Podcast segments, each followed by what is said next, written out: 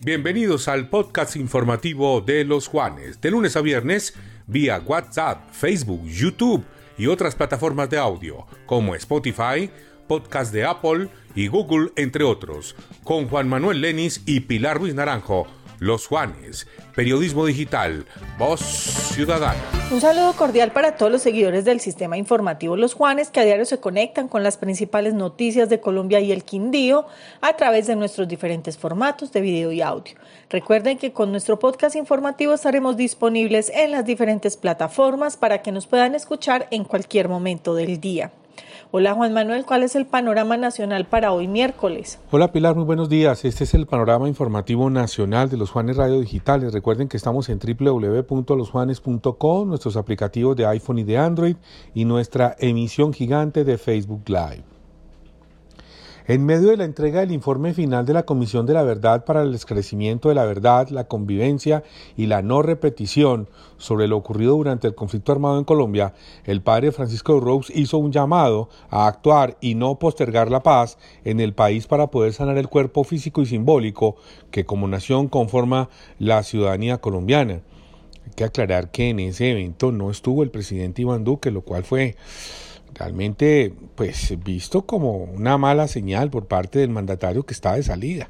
Además trató a la entidad como una ONG, lo cual generó también ampolla. Bueno, estamos a nombre de Facilísimo, en donde hacemos más práctica tu vida. Ahora puedes pagar tus facturas de empresas públicas de Armenia facilísimo. Más de la reunión de la Comisión de la Verdad. El padre Francisco de Rux, presidente de esa comisión, le hizo entrega del informe final al presidente electo Gustavo Petro, buscando que continúe el proceso y que se cumplan todas las recomendaciones relacionadas con los procesos de verdad, justicia y reparación dentro del marco de la implementación del acuerdo de paz. El presidente electo reiteró su compromiso con las más de 9 millones de víctimas del conflicto armado en el país. Estamos a nombre del ingeniero Carlos Alberto Calderón, con Constructora Calcamar construimos oportunidades de vida. Y también a nombre de Supermercado Laureles con Laureles Express, todo está más cerca de ti, la Castellana, calle 3 de Norte, número 1105. La calidad y variedad no te cuestan más. Supermercado Laureles como en casa. En celebración terminó el encuentro entre el presidente electo Gustavo Petro y Rodolfo Hernández a través de sus redes sociales. Gustavo Petro anunció la participación del ingeniero en el Acuerdo Nacional como una buena nueva para Colombia. Comillas, ¿qué vamos a, qué vamos a un acuerdo nacional? Vamos con seguridad a un acuerdo nacional. Aquí comenzó el cambio. Aquí habrá un acuerdo de la nación, escribió Petro. Estamos a nombre de la central mayorista Armenia Mercar, que es una de las mejores del país. Hoy es la mayor generadora de empleo del Quindío, con 4.000 puestos de trabajo a través de cerca de 600 empresas. Mañana jueves se adelantará una reunión de la bancada del Partido Conservador para tomar decisiones de cara al nuevo gobierno del presidente electo Gustavo Petro.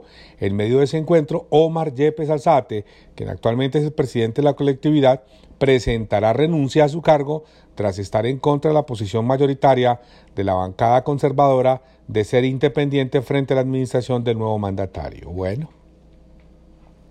hay personas que se resisten.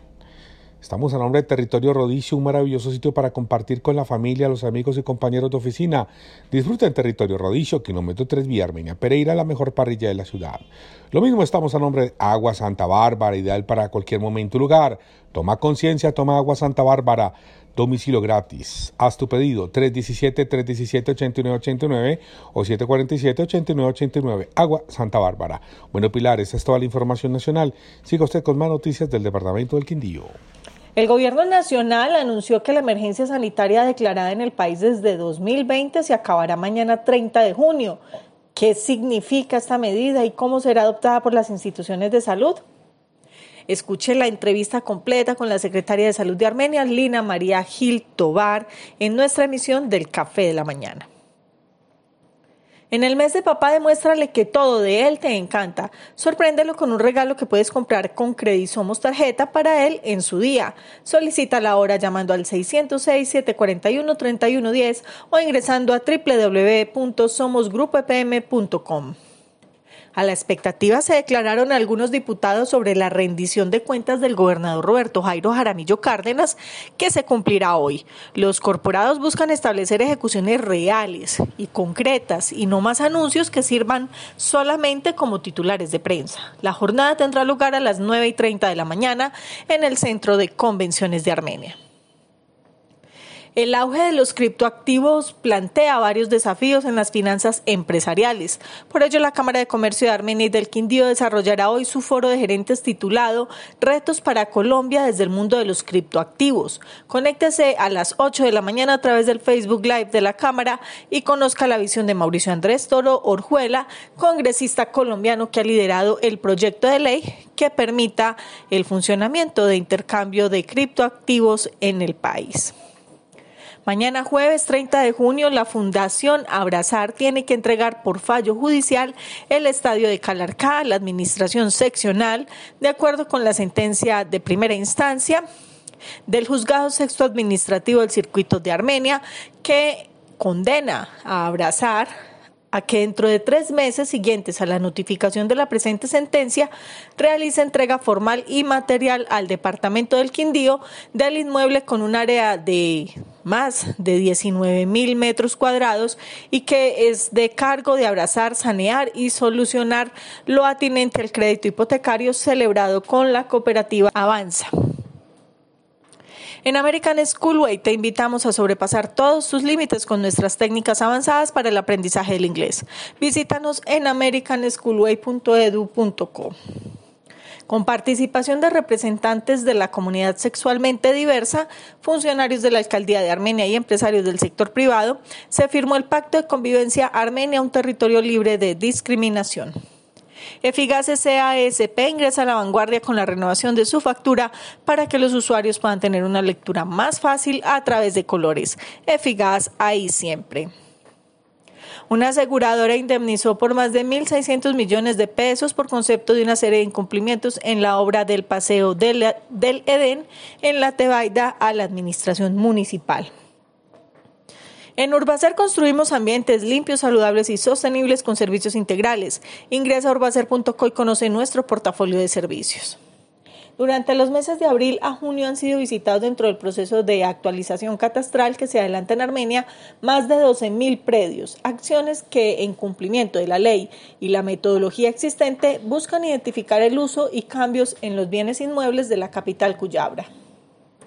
Cinco mundos nuevos en travesía, cinco continentes al galope en Panaca, primer parque temático agropecuario del mundo y el más grande de Latinoamérica en Quimbaya. Una de las promesas del presidente Iván Duque Márquez fue que al final de su gobierno entregaría la institución educativa Liceo Andino Santísima Trinidad de Finlandia.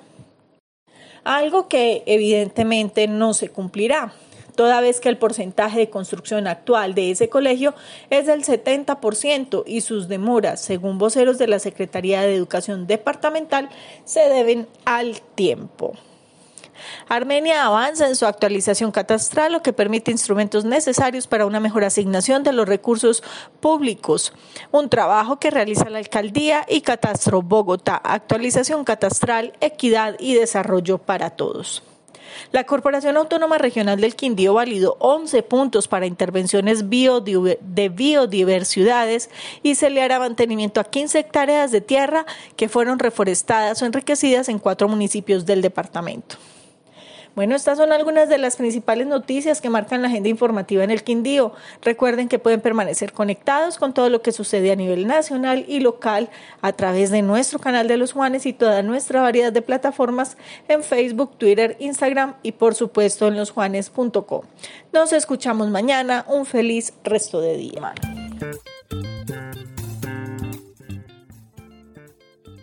Este fue el panorama informativo nacional y regional solo por los Juanes. Periodismo digital. Voz Ciudadana.